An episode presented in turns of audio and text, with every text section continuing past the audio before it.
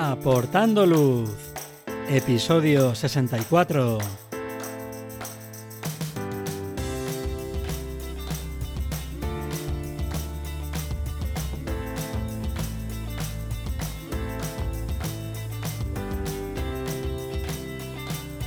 Hola, ¿qué tal? Bienvenidos a este nuevo episodio de Aportando Luz, el podcast en el que hablamos de fotografía nocturna, su técnica, consejos y equipo. Soy Javier Rosano, fotógrafo especializado en fotografía nocturna. Os recomiendo que os paséis por mi página web javierrosano.com, donde podréis ver mis últimas fotografías, el blog con consejos y fotografías nocturnas explicadas, y podréis también acceder a la formación online. Tenéis disponibles cursos para aprender la teoría, la iluminación, la composición o el procesado en fotografía nocturna. Pasad por la web y echad un vistazo a los cursos. En el episodio de hoy hablaremos sobre la fotografía nocturna con móvil.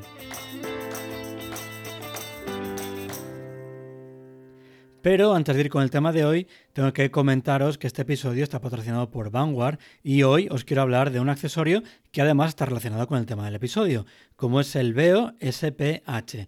El Veo SPH es un soporte para smartphone para colocarlo sobre una mesa y grabarlos con el móvil, sujetarlo directamente con la mano eh, para hacer, por ejemplo, un directo en la propia localización y, por supuesto, para colocarlo directamente sobre cualquier rótula y hacer fotografías con el móvil porque es compatible con el sistema Arca Swiss y además tiene diferentes roscas, entre ellas las de un cuarto de pulgada, para enroscarlo en la zapata de cualquier otro sistema o cualquier soporte pues tipo Magic Arm.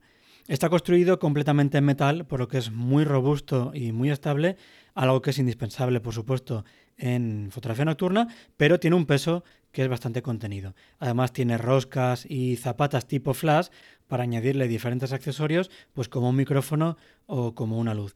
Os dejo en las notas del programa un enlace al soporte Veo SPH donde podéis encontrar más información. Y ahora ya sí, vamos con el tema del episodio. El móvil es una herramienta indispensable en la fotografía nocturna. Con él podemos saber la posición de la Vía Láctea, eh, la fase lunar, la meteorología, la nubosidad que tendremos en la localización o la hora también del anochecer astronómico, entre otras muchas cosas. Pero no es nada habitual utilizar la cámara del móvil para hacer la propia fotografía nocturna. Cada vez, tanto el hardware como el software están más avanzados y ese momento en el que la cámara del móvil sustituya o complemente a nuestra cámara reflex o mirrorless yo creo que está cada vez más cerca o quizás incluso haya llegado ya. Y para hablarnos de la fotografía nocturna con móvil, tenemos en el podcast a Rodrigo Rivas. Rodrigo tiene muchísima experiencia en fotografía con móvil y ha escrito varios libros sobre esta forma de hacer fotografía, así que nadie mejor que él para aportarnos luz en el uso de esta herramienta. Buenas, Rodrigo, ¿qué tal? Hola, ¿qué tal? ¿Cómo estás? Encantado, Javier. Igualmente, muchísimas gracias por pasarte por el podcast y dedicarnos un ratito para hablar de esta herramienta del móvil que todos tenemos encima, pero que yo creo que no le sacamos todo el provecho que le podríamos sacar. Nada, hombre, encantado. Ya sabes que yo, además que soy podcaster también, soy host de, otro post, de, otro podcast como es el de Fotolari. Eh, yo encantado de, estar en, vamos, en podcast amigos y, que hablen de fotografía. Genial, pues encantado y bienvenido. Eh, antes de empezar con el tema del episodio, cuéntanos para aquella gente que no te conozca, ¿quién es Rodrigo Rivas? Bueno, pues eh, a ver, yo a mí se me da muy mal esto hablar de mí, por eso al final acabo siendo, acabo siendo host y me gusta siempre eh, que los demás hablen de, o hablar yo de los demás, porque yo creo que es así. Pero bueno, eh, pues eso, soy Rodrigo Rivas, soy un fotógrafo, bueno, soy un fotógrafo barra formador, barra divulgador, barra profesor, barra mil cosas, yo qué sé ya, porque en estos años ya llevo, llevo más de, llevo ya casi 15 años en el mundo de la fotografía, soy fotógrafo freelance. Eh, así como, digamos, el, core, ¿no? O la cosa más importante.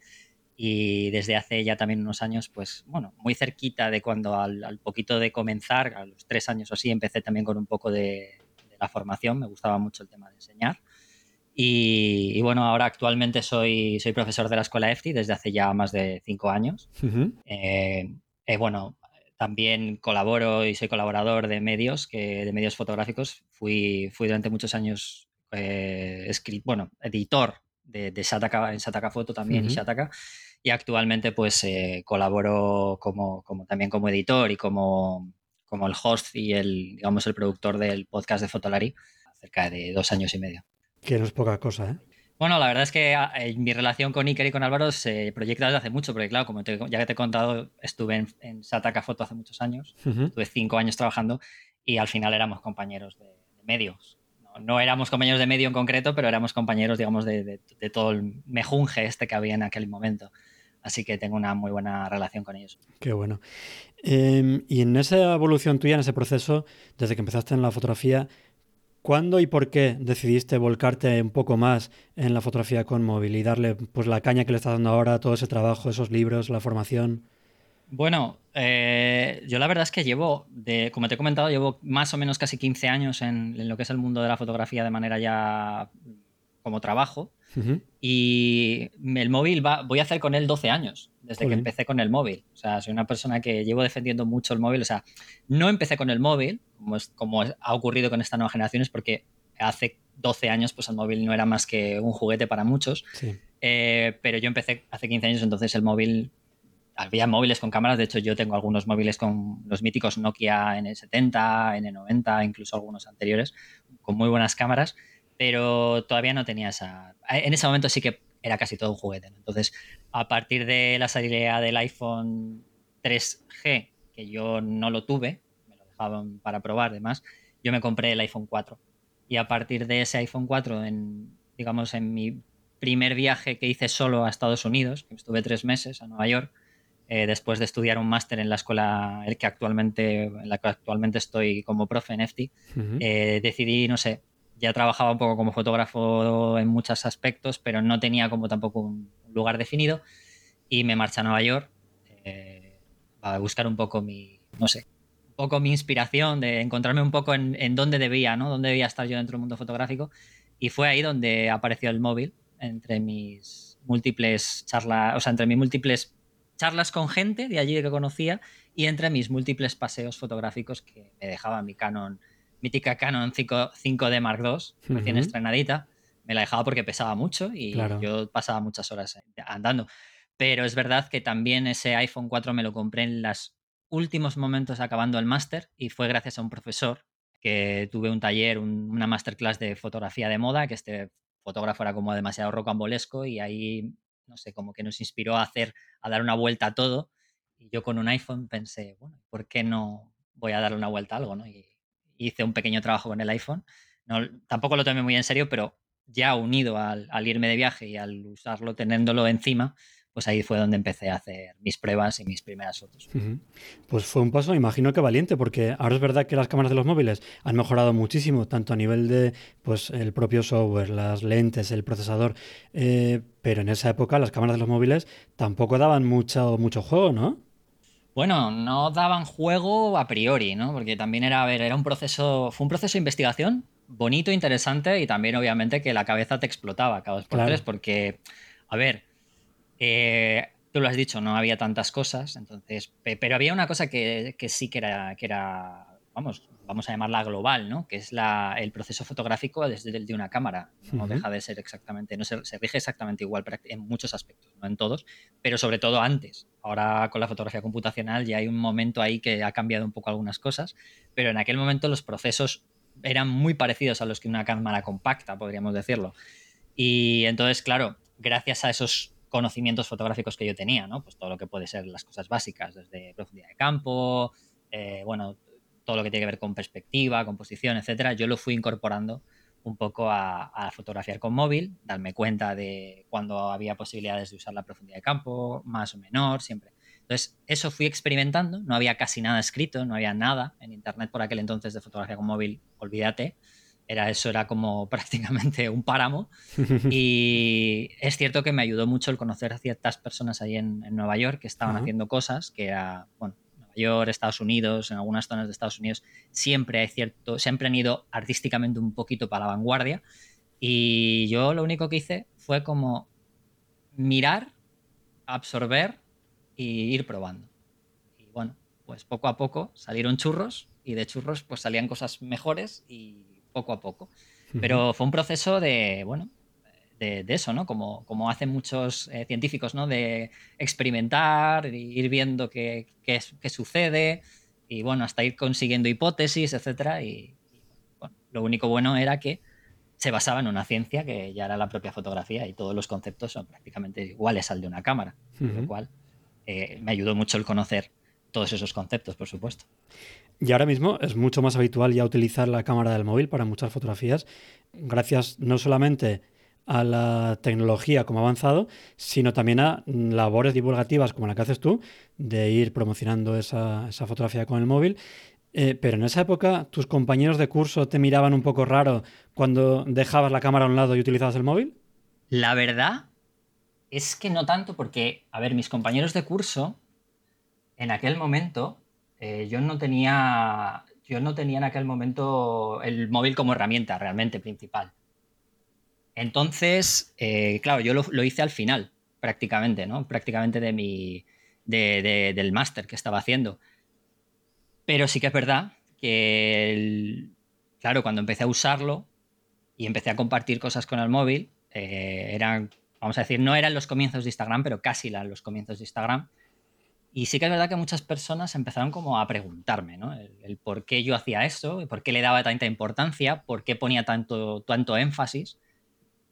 Mm, a ver, debo decir que al final los compañeros de clase nunca, nunca, si acabas teniendo, digamos, buena relación, ¿no? Al final acabas teniendo muchos tiempo, acabas estando mucho tiempo con ellos, nunca, nunca lo van a ver raro, ni te van a decir nada. De hecho, es al revés, ¿no? Cuando tienes mucha amistad con la gente, y, y más porque yo estuve en un máster eh, que en FT era lo que llamaba, ahora se llama máster de autor, y en aquel momento era un máster de, concepto y creación, con lo cual estaba en un máster en el que experimentar era lo mejor. Y eso no lo vieron mal. De hecho, bueno, yo acabé y cuando empecé más en serio en el, con el móvil, ya, como te digo, ya estaba casi ya estaba fuera de la clase. Pero lo vieron bien. De hecho, mucha gente me preguntaba, me preguntaban cosas eh, sobre ello. Eh, se vio peor fuera. Sí. Me vio peor fuera, claro, sí, ya fuera de mi propia clase, quiero decir, ¿no? Fuera de los fotógrafos eh, dentro del propio medio, del propio, la propia disciplina, fotógrafos profesionales, eh, gente que yo iba conociendo poco a poco, ¿no? Por, el hecho de haber trabajado también en, estos medios, como te digo, medios fotográficos, etcétera. Y, ahí sí que empezó ahí un poco a, verse un poco raro lo que hacía. Jolín, qué curioso. En ese proceso, desde ese momento en el que estamos hablando de cuando se veía un poquito raro, entre ese punto y ahora, hubo una época en la que mucha gente que no era muy aficionada tampoco a la fotografía, se compró una cámara reflex en lugar de una compacta para hacer fotografías de sus viajes, de sus cumpleaños. Después de un tiempo, igual que te ocurrió a ti con esa 5D Mark II, eh, pues muchos vieron que era incómodo cargar con el equipo todo el día. Además, como digo, no era gente que fuera muy aficionada a la fotografía y no le compensaba llevar el equipo todo el día para hacer pues, las fotografías típicas de, una ciudad, de un pueblo. Y ahora hemos llegado a un punto totalmente opuesto, en el que el número de personas que lleva una cámara de objetivos intercambiables, reflex, mirrors, lo que sea, o incluso una compacta, mientras hacemos turismo, ha bajado mucho. Es una cosa que me pasa a mí y por lo que he visto también estas vacaciones en verano, también le pasa a muchísima gente que cada vez se ven menos reflex, menos mirrorless, mientras pasas en vacaciones o en fin de semana por un sitio que sea más o menos turístico.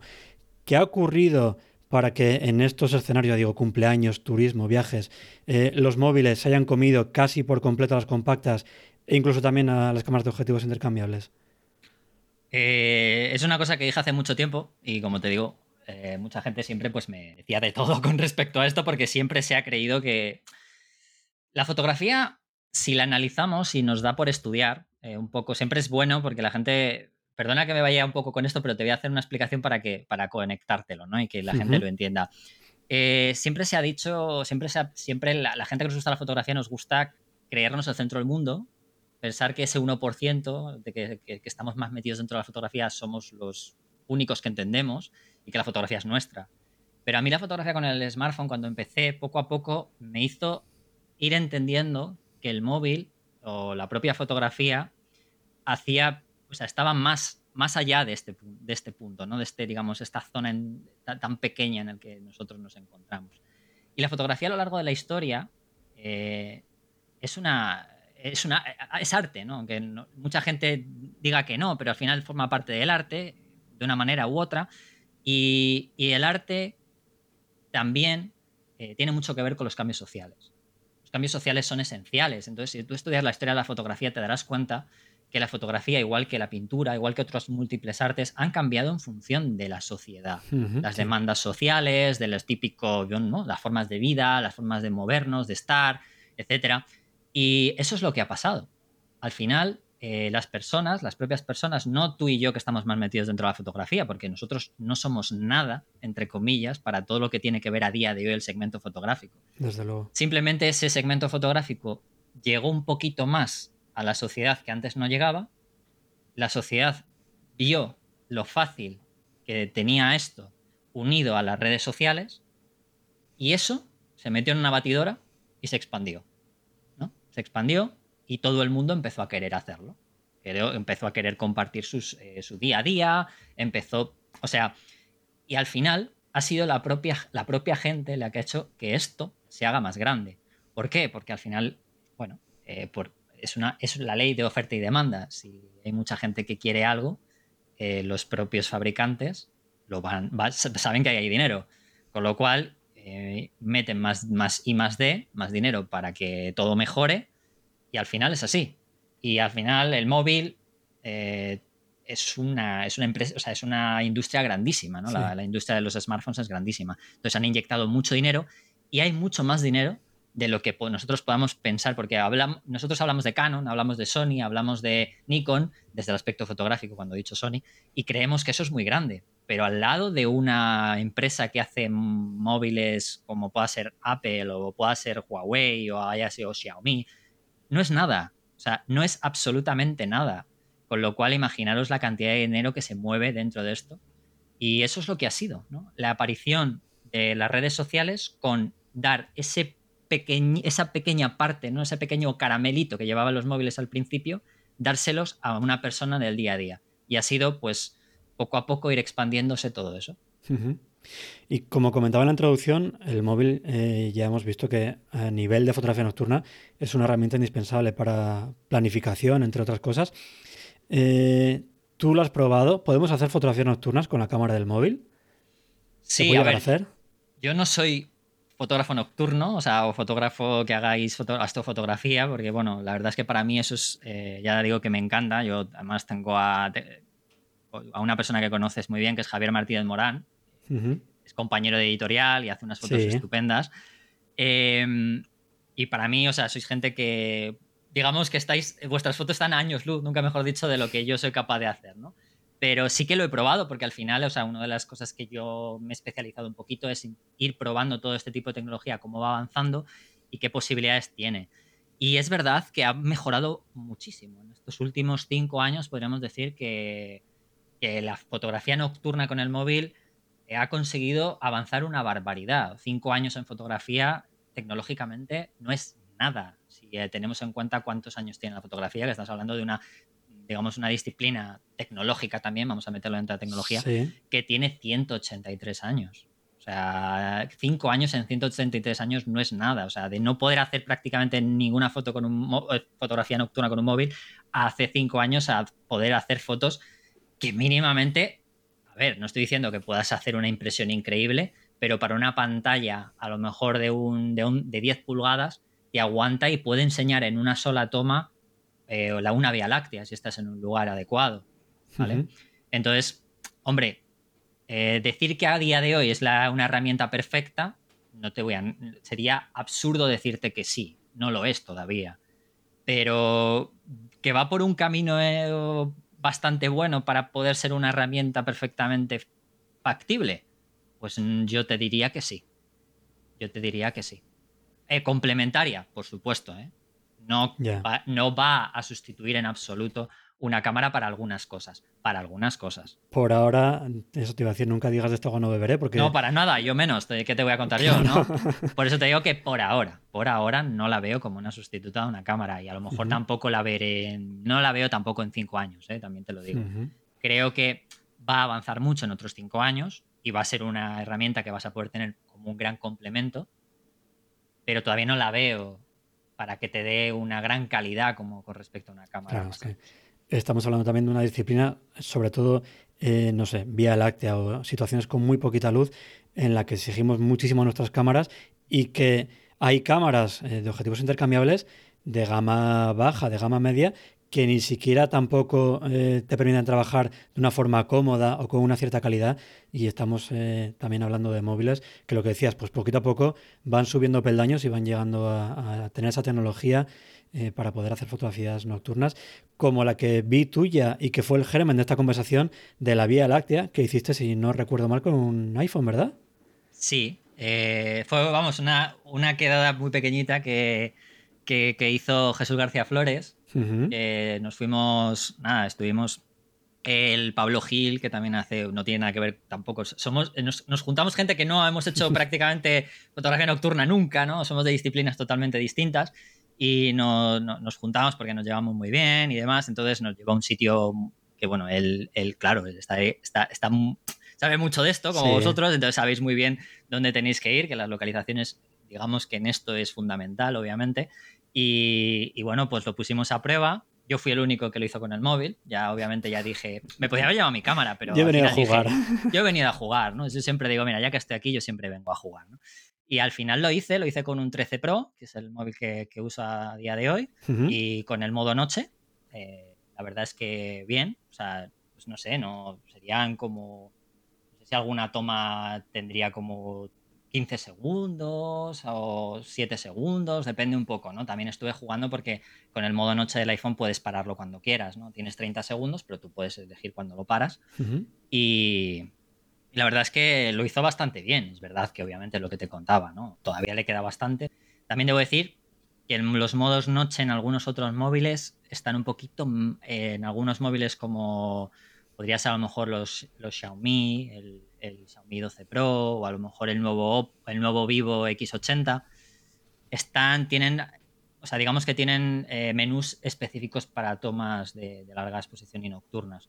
Y a lo mejor están un pelín más enfocados. Es verdad que luego con los iPhone pues hay más aplicaciones que te permiten exprimir un poquito más, ¿no? Pero, pero en general creo que los móviles dan empiezan a, ver el músculo, ¿no? Un poquito, ¿eh? Por supuesto. Que ya sé que me va a venir aquí gente a decir, oye, pero donde esté mi, cámara de full frame y tal, ya lo sé, ya lo sé. Yo solo digo que poco a poco van dando, muestras de que, oye, se puede hacer cosas. ¿eh?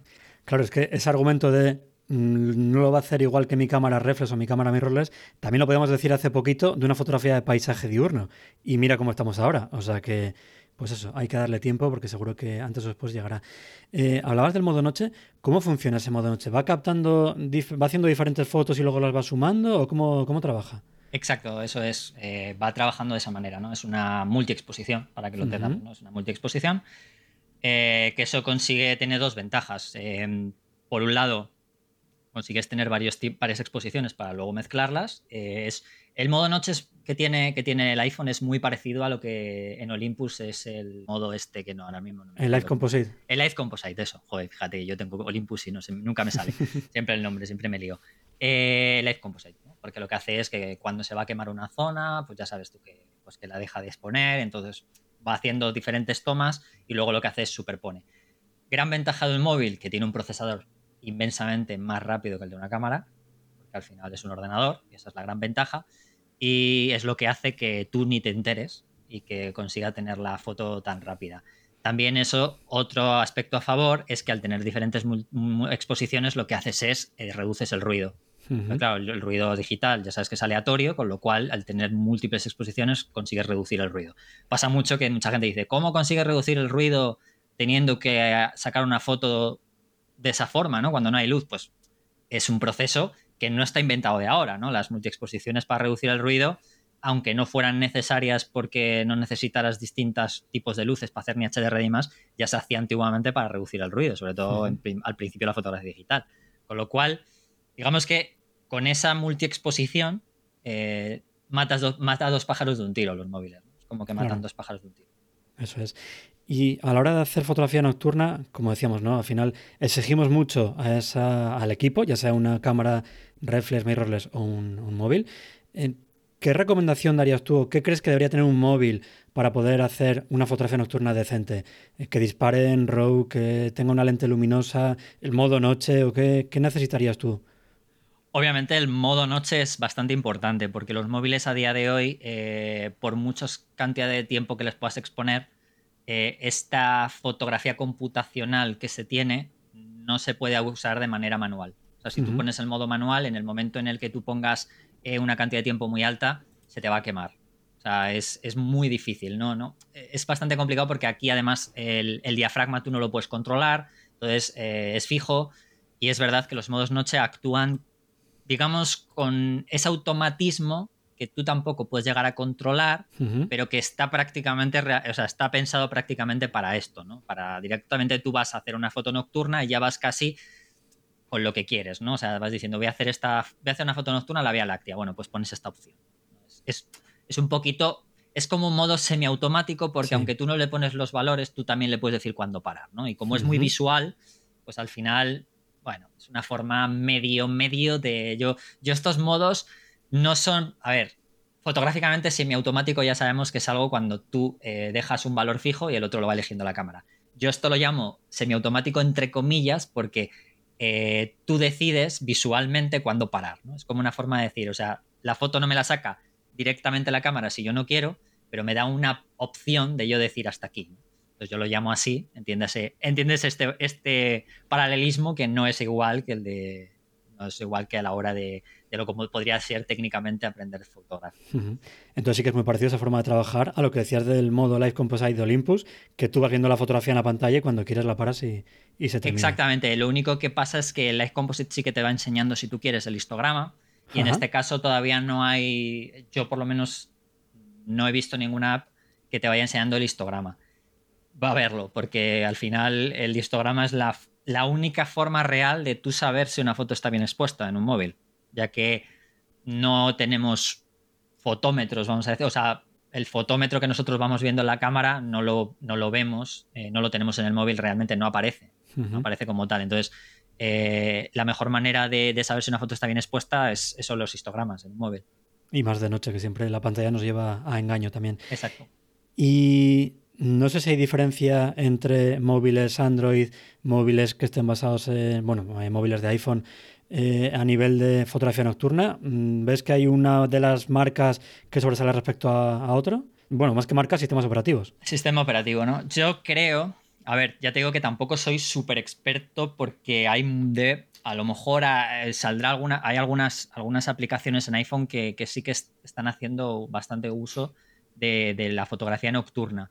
Es verdad que iPhone lo hace muy bien con aplicaciones, con alguna aplicación de terceros, que no lo hace del todo mal, pero eh, si hablamos de, marcas sin más, o sea, que ya lo saque en la aplicación nativa, es verdad que Android eh, tiene eh, móviles como Vivo, como el último Vivo que te digo, el X80, por ejemplo, o algunas marcas como Xiaomi o Oppo incluso, tienen menús concretos para poder hacer esto.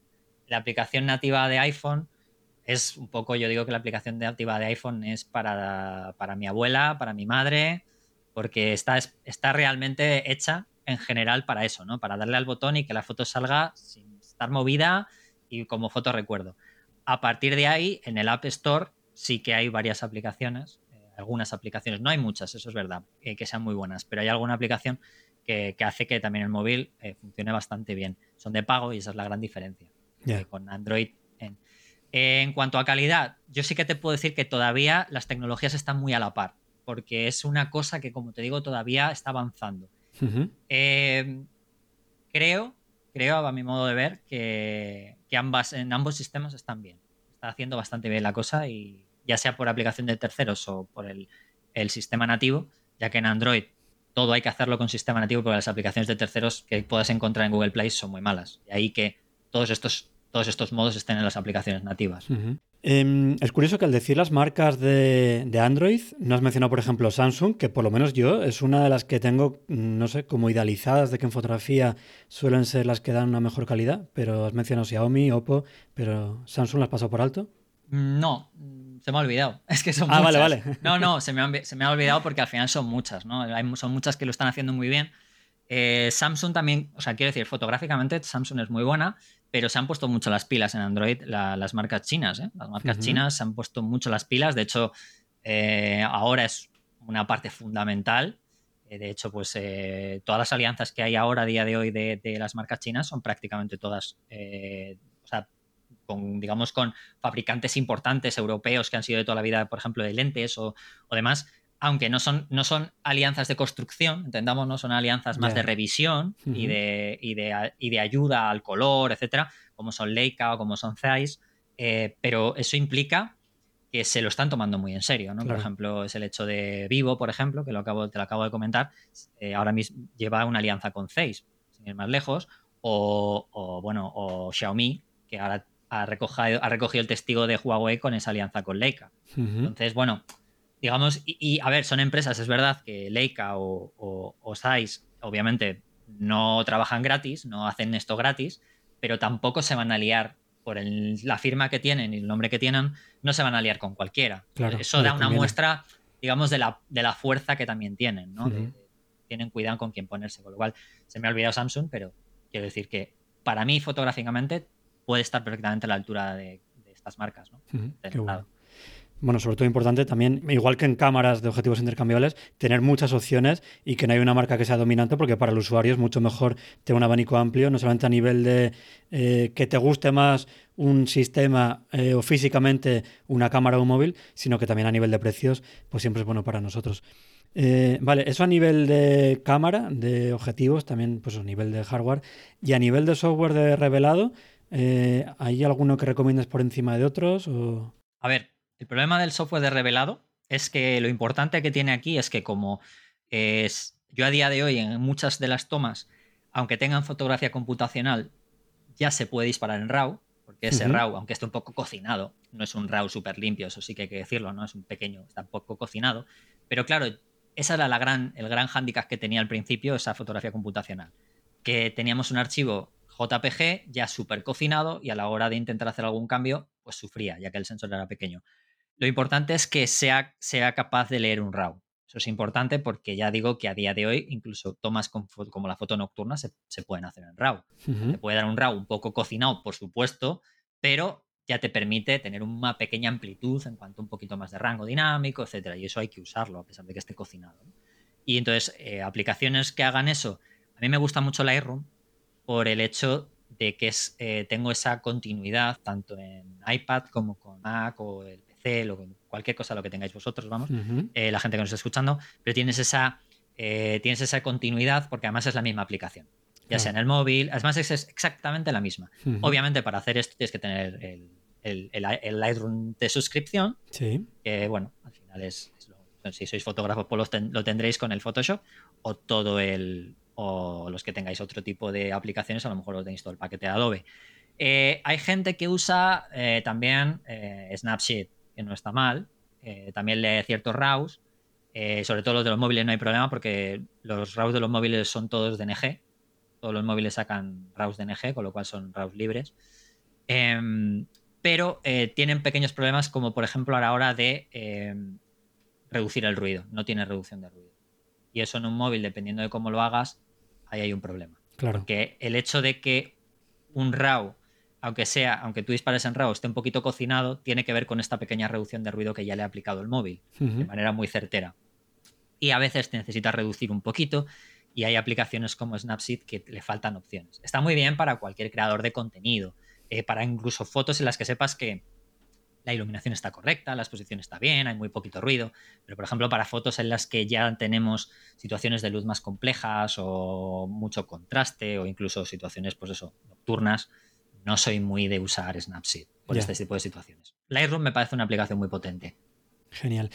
Y comentabas antes que quizás ha sido hace cinco años cuando los móviles han dado ese salto también en fotografía nocturna y han empezado ya a poder trabajar más, pues modos noches. Eh, ¿Qué crees que ha sido el cambio que ha propiciado eso? ¿Ha sido a nivel de, de, lentes, de sensor, de, o es más de la parte de fotografía computacional, de inteligencia artificial? ¿A qué se debe más? Eh, aunque todo eso al final es un engranaje, eh, porque en el móvil al final de verdad todo es un engranaje, eh, creo que sobre todo es la mejora de la fotografía computacional. La fotografía computacional, mucha gente está cree que es el tamaño del sensor, ¿no? Como la fotografía al final tiene que ver mucho con el tamaño del sensor, si podemos capturar y demás. Con el móvil no es así. El móvil es la unión, o sea, la fotografía con el móvil es la unión de, del sensor, pero también del procesador ambas, dos, ambas dos partes son fundamentales y, por igual. Y por igual. O sea, no, en una cámara a lo mejor el procesador es bastante más importante para eh, tener una ráfaga, tener más buffer o demás, y para tener una lectura más rápida de escritura o de poder ver más la, foto en la pantalla rápidamente. Sin embargo, en el móvil no solo es eso, sino también sirve para todos estos cálculos complejos que se hacen eh, de multiexposiciones y demás. Entonces, creo que la fotografía computacional es, el, es, el, es lo principal, que, que viene unido obviamente a la mejora del sensor y del procesador. Y comentabas que no ves todavía a muy corto plazo al menos que la cámara del móvil sustituya a nuestras cámaras eh, mirrorless en fotografía nocturna. ¿Qué crees que le falta al móvil para poder llegar a sustituir a nuestras cámaras en fotografía nocturna? ¿Que es a nivel otra vez de lentes, de mm, software, de cómo lo ves? Hombre, yo creo que primero, obviamente, eh, creo que es la, capacidad de recoger más luz de manera con más calidad, ¿no? Quiero decir, o sea, necesitamos, necesita recoger, eh, necesita recoger más una luz, o sea, más luz, ¿no? Tener una forma de recogerla con más calidad. De momento lo va haciendo y creo que tiene que ir mejorando ese proceso, ¿no? Ese proceso computacional tiene que ir mejorando mucho, mucho, mucho más. Eh, que eso, no, yo no tengo ninguna duda de que va a ser rápido, pero el problema está eh, más allá de eso en que no tenemos tanta versatilidad porque no tenemos tantos controles todavía sobre ello. Y luego además, pues claro, la versatilidad de que todavía los, digamos, las lentes, ¿no? Toda la, la versatilidad que tenemos de lentes es exactamente igual, no estamos más limitados todavía. Creo que es, un hándicap que todavía, bueno, poco a poco, aunque los móviles tengan dos, tres lentes, pero claro, hay algunas que, por ejemplo, los teles todavía son, están muy flojitos. Los ultraangulares también están bastante flojos en los laterales, no recogen la misma luz. Entonces, yo creo que también el avance de eso y el avance de lo que te ha comentado irán haciendo que poco a poco podamos, unido a que también podamos tener un poquito de control tocando esos controles manuales sin que las fotos se nos quemen. Yo creo que es una mezcla entre poder ir tocando parámetros de manera manual y que la fotografía computacional vaya adaptándose a esos toques que nosotros hagamos. Genial. Y viéndolo desde el otro punto de vista, ¿hay algo que las cámaras reflex o mirrorless pueden aprovechar de la tecnología de los móviles? Yo creo que deberían y creo que es una de las cosas que yo ya dije en su día que estaban tardando. Creo que muchos usuarios que además yo que ya digo que soy usuario de Olympus, llevo muchos años, eh, cuando yo enseñaba el Light Composite a mucha gente que usaba Canon, que usaba, se quedaba diciendo, ¿pero esto qué es? Pues esta, eso es fotografía computacional aplicada a una cámara, no es ni más ni menos. Con lo cual creo que, que podrían, podría hacer mucho uso de esto. Es verdad que hacer eso, eh, yo creo que les daría ese punto de mm, bajarse los pantalones con respecto a una tecnología que ellos nunca han querido y que han desdeñado ¿no? bastante. Eh, yo he tenido muchas luchas, ¿no? incluso con algunas marcas sobre, sobre esto, de cámaras. Eh, entonces, bueno, pero yo creo y, que al final, bueno, está bien eh, corregir tus, digamos, tus errores, está bien. Y yo creo que llegará un momento en que, aunque lo hagan de manera muy elegante, lo tendrán que hacer. Y es una tecnología que la deben hacer, ¿eh? porque si no, y es que además les puede pasar igual que pasó con los mirrorless, que se resistían un poquito también a abandonar el espejo, nadie lo quería, querían seguir pues con su mercado tradicional, hasta que hubo alguna marca que empezó ya con eso, le fue muy bien y fueron el resto detrás. Y claro, una vez que empiezas detrás, o tienes una gran mejora, o coger al líder es muy complicado. Entonces quizás también aquí pasa algo parecido. El primero que des el salto a la fotografía computacional, a meter mejores procesadores, a, no sé, aplicaciones, formas de hacer la fotografía, quizá pueda tener mucha ventaja y adelantar al resto. Mm, es posible, pero aquí entran muchos factores que volvemos a decirlo, ¿no? Nosotros estamos en un mundo fotográfico en el que si nos metemos fotográficamente solo a dar al botón, a meter, cambiar parámetros y demás, eh, no nos damos cuenta de cuando yo digo que siempre es bueno abstraerse, ¿no? Es hacer como que estás arriba, ¿no? Yo siempre digo que es ponte como si fueras Dios, ¿no? Solamente a mirar, solo a mirar lo que ocurre alrededor, no que tú te creas el Dios, el Dios del mundo, pero solo a mirar lo que ocurre a tu alrededor sin estar tú, ¿no? Eh, y te das cuenta que hay cosas muy importantes que tiene que ver, por ejemplo, Sony. Si Sony hace eso, se carga su, división de móviles, por ejemplo. Entonces, eh, pero si Sony hace lo otro, o sea, es como que tienen que tener una balanza y saber cuándo es el momento indicado. Sobre todo, por ejemplo, Sony, que, ya sabes que es un fabricante que hace de todo. Entonces, tiene, tiene que tener sus divisiones de una forma como llevarla a una balanza en la que todo pueda ir incorporándose de una manera bueno, sin, sin destruir la otra, ¿no? Entonces, eh, si lo mismo metes una tecnología en uno, tienes que ir incorporando otra que haga que eh, tu cámara sea aún así motivo de tener tu cámara y no irte al móvil y dejar tu cámara. Entonces, yo creo que hay muchas tecnologías y muchos procesos de las, de las, empresas que también tienen que ver mucho con el marketing y con cuándo incorporar todo ese I más D. Eh, Canon, Nikon, también hay que entender que han, debido, por ejemplo, Canon, Nikon algunas empresas como estas, han debido de usar muchísimo dinero en I más D en ciertas tecnologías que a día de hoy a lo mejor les estamos usando ahora en las cámaras, pero que su inversión ha sido hace muchos años. Con lo cual tienen que recuperar esa inversión. Hay que amortizarla, sí. Claro, entonces yo no les echo la culpa, ¿no? Es una forma de hablar, ¿no? Cuando te decía deberían y tal, es como, es un chascarrillo hacia ellos, pero, pero también eh, yo que he trabajado en empresas muy grandes en las que tú estás en tu departamento y te crees que tu departamento es el único, luego te das cuenta que cuando vas a hablar con otra persona que está encargada de otro departamento, también tiene sus cosas, ¿no? Entonces, eh, debería, sí, pero entiendo también que a veces no es tan sencillo como parece. Como nos gustaría, además, también. Muy bien. Y como decía al principio, eh, tú tienes varios libros relacionados con la fotografía con móvil. Cuéntanos qué podemos encontrar en esos libros, qué podemos aprovechar de ahí para fotografía con móvil en general y no sé si algo para fotografía de paisaje, fotografía nocturna.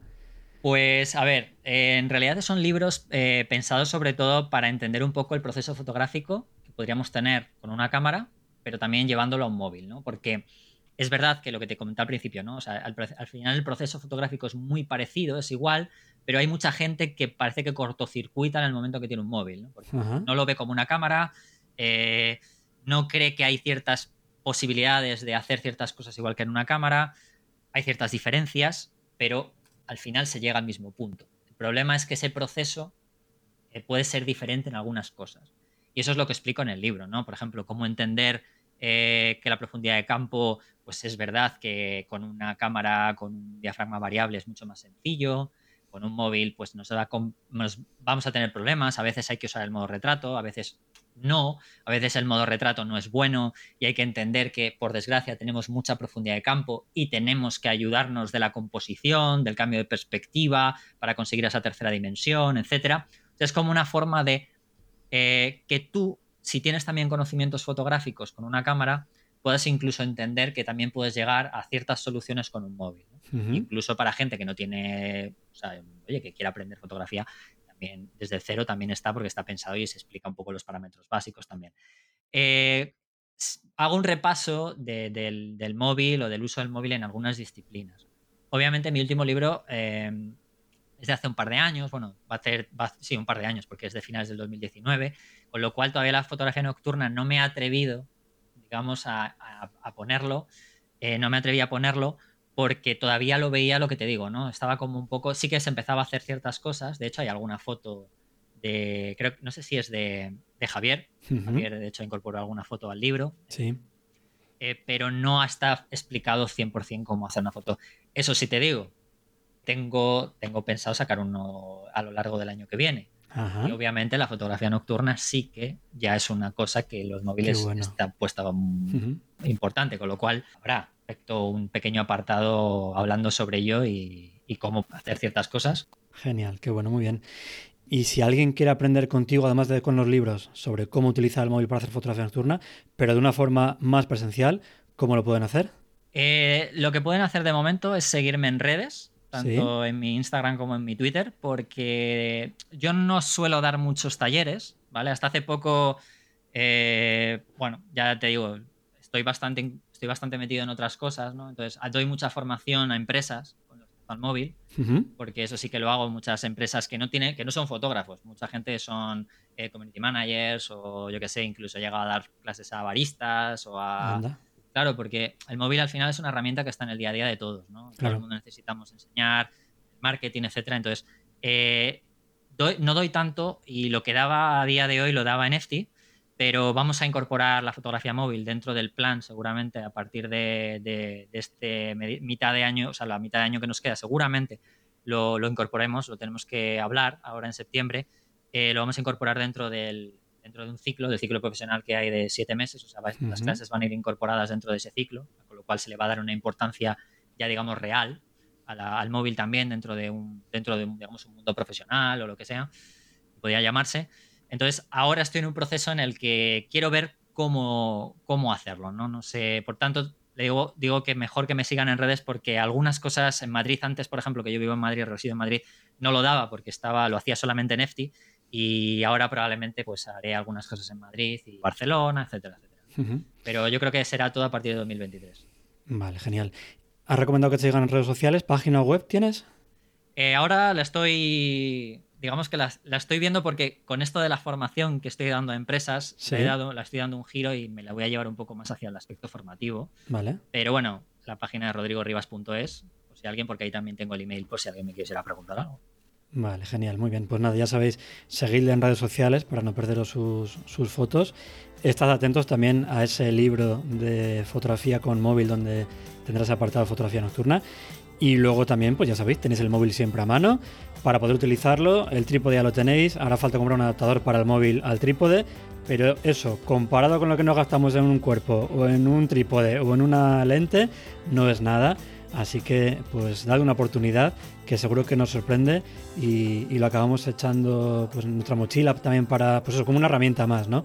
Para apoyar a nuestra, a nuestra cámara principal. Pues nada, Rodrigo, me ha encantado de verdad charlar contigo, que te hayas pasado por el podcast para hablarnos de, esta fotografía nocturna con el móvil. Pues eso, como decía, ¿no? que siempre tenemos todos encima, pero que quizás pues nos exprimimos eh, al máximo o como deberíamos. Así que nada, muchísimas gracias. Nada, a ti y a todos tus oyentes. Muchísimas gracias por la invitación. Muy bien, Rodrigo, un fuerte abrazo, hasta luego. Chao. Y hasta aquí este episodio en el que hemos hablado de fotografía nocturna con móvil.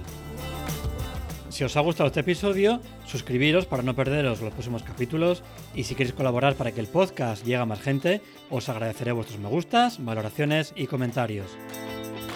Muchísimas gracias por escucharme y por vuestro apoyo. Hasta el próximo episodio.